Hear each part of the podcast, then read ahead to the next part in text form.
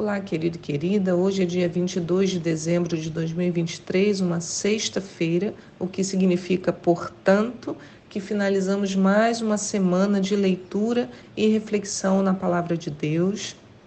E eu volto a te orientar, né? Se você assim me permitir, leia os textos. O devocional é um complemento.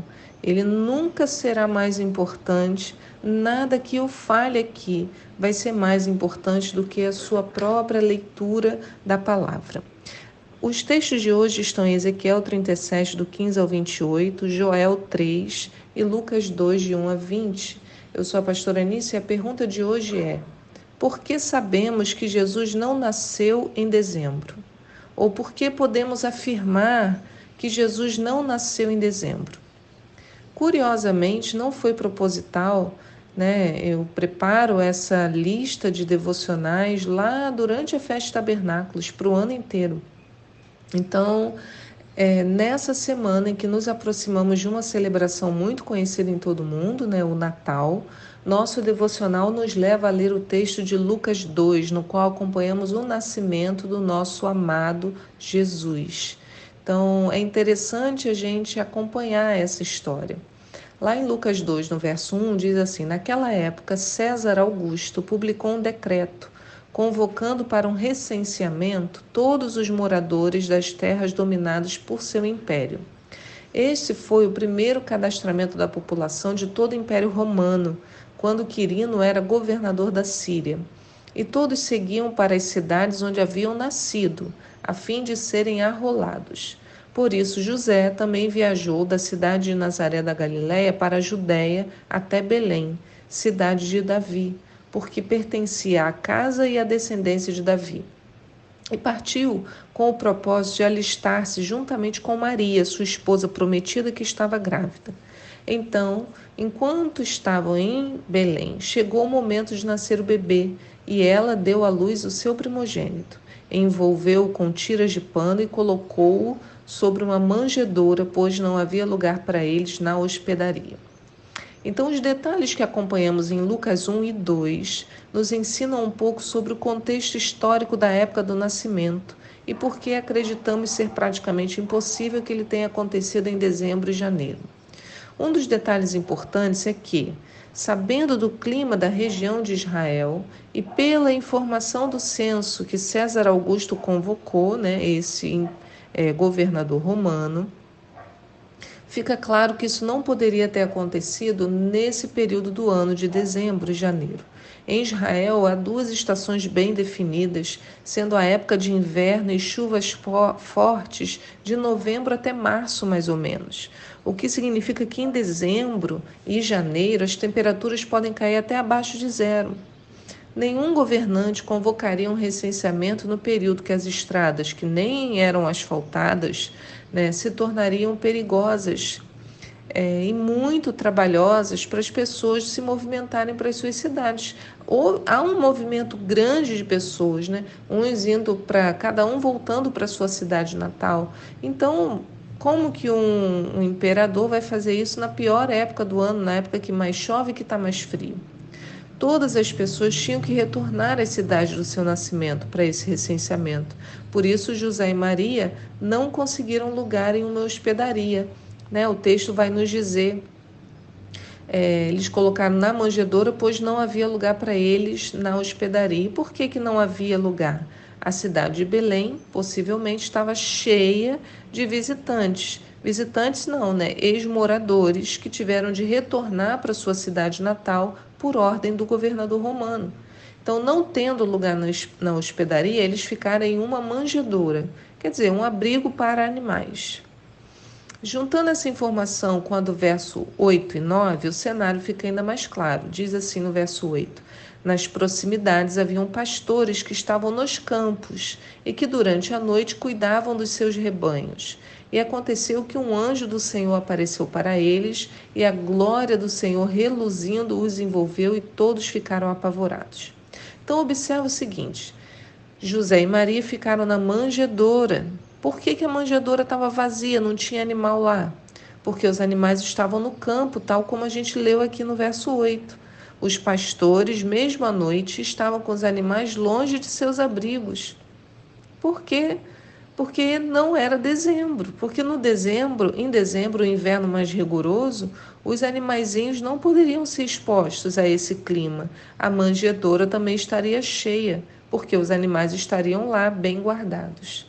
Então, por isso nós já sabemos que Jesus não poderia ter nascido em dezembro, porque não é compatível com o cenário que é descrito aqui. Mas se não foi em dezembro, quando então Jesus nasceu? Bem, a Bíblia não nos dá uma data, mas por Lucas 1, texto de ontem, temos uma ideia. E essa ideia vem pelo nascimento de João Batista.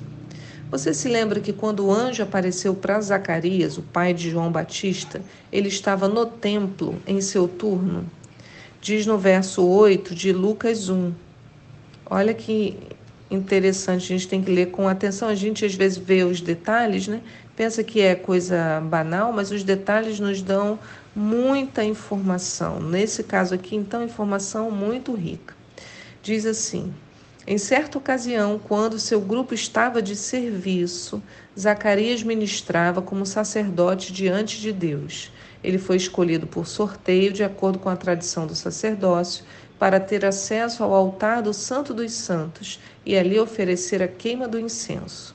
E quando o momento da oferta de chegando o momento da oferta de incenso, uma multidão de pessoas estava orando do lado de fora. Foi então que um anjo do Senhor apareceu a Zacarias à direita do altar de incenso. Bom, então Zacarias estava ministrando como sacerdote no serviço do templo.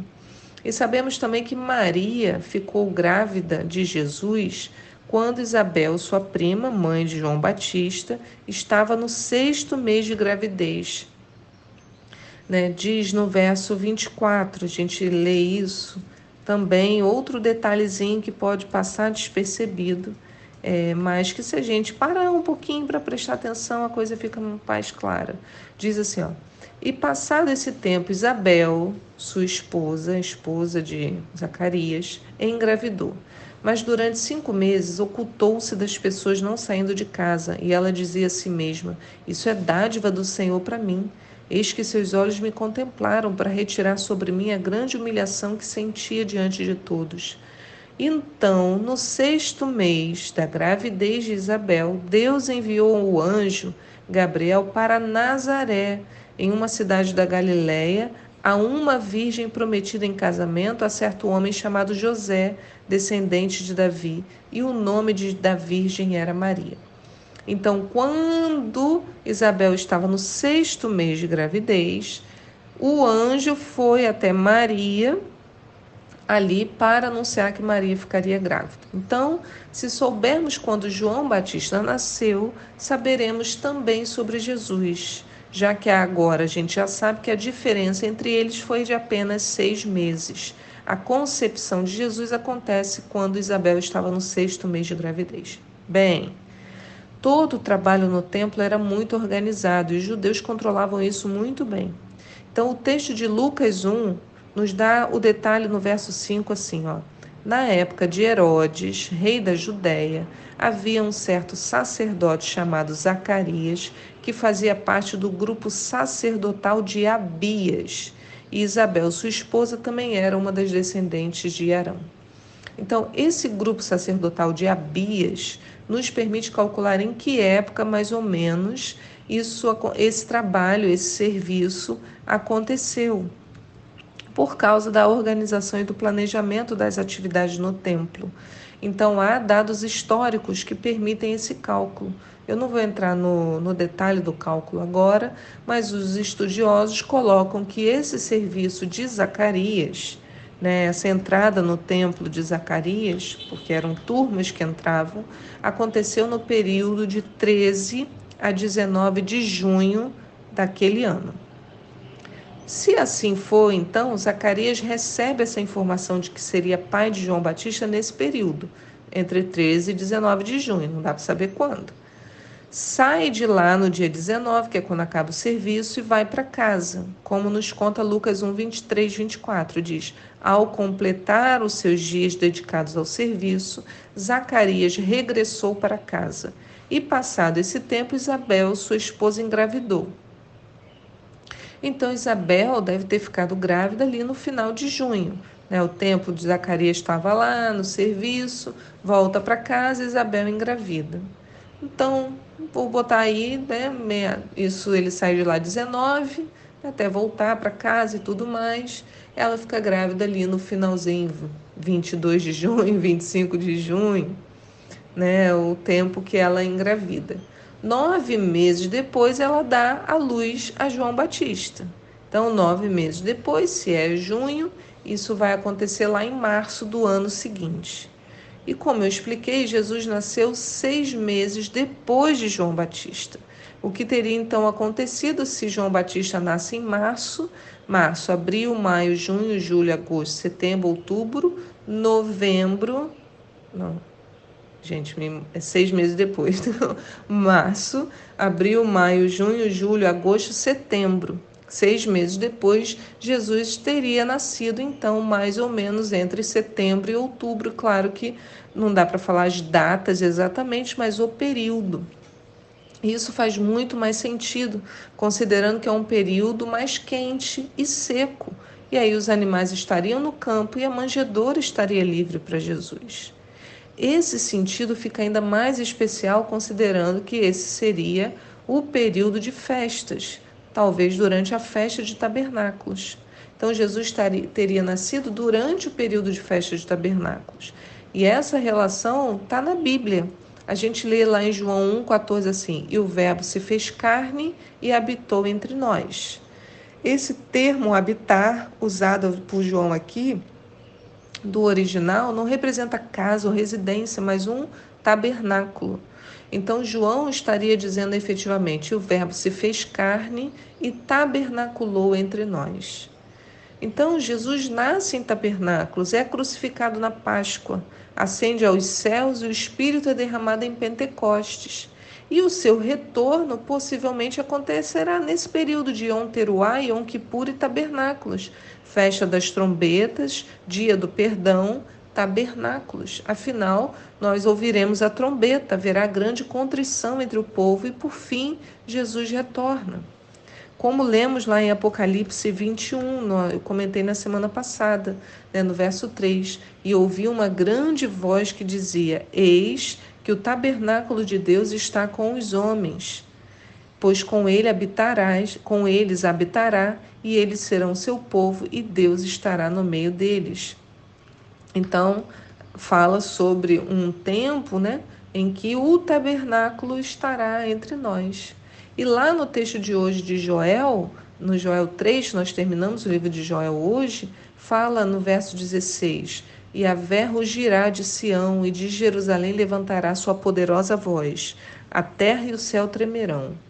Contudo, Yahvé será o grande refúgio do seu povo e a fortaleza dos israelitas. Então reconhecereis que eu sou Yahvé, vosso Elohim, vosso Deus, que habita em Sião, meu tabernáculo e meu santo monte. E naquele dia os montes gotejarão vinho novo, das colinas manará leite, Todos os ribeiros de Judá terão água pura e corrente. Uma fonte fluirá diretamente da casa do Senhor, o templo do Senhor, e irrigará o vale das acácias. Coisa linda, né? Então, por que é importante a gente entender tudo isso, né? Claro, ainda falta uma outra parte da explicação, como surgiu a crença e a celebração do Natal em 25 de dezembro, mas isso ficará para um próximo devocional. Mas você precisa saber né? Que não foi nessa época, para você poder ter discernimento de tudo, né? É importante a gente ter conhecimento. Alguns falam, ah, Início, você está estragando a magia do Natal. Eu prefiro acreditar que o conhecimento ele nos liberta, liberta a nossa mente, liberta o nosso coração. Às vezes nós colocamos coisas no nosso coração que não deveriam estar lá. Isso não quer dizer que a, ah, é bonito ver as coisas de Natal, né? ver a, a cidade toda é, ornamentada. Não estou falando isso, mas você precisa saber que não foi nesse período que Jesus nasceu. Que Deus abençoe o seu dia. Se você tiver dúvidas, né, se tiver questionamentos, pode me mandar e a gente conversa. Né? Eu também não sou dona de verdade alguma, sou uma pessoa que tem muita curiosidade, muito interesse, né? e a gente vai aprendendo um pouquinho aqui e ali. Então, que Deus abençoe seu dia e eu te espero aqui para um próximo devocional. Hoje, né, ao pôr do sol, é Shabat, é dia do nosso descanso. Que Deus revigore o seu ânimo, as suas forças, que Ele enche o teu coração de alegria, que seja um tempo precioso para você e para sua família. Em nome de Jesus. Amém. Tchau.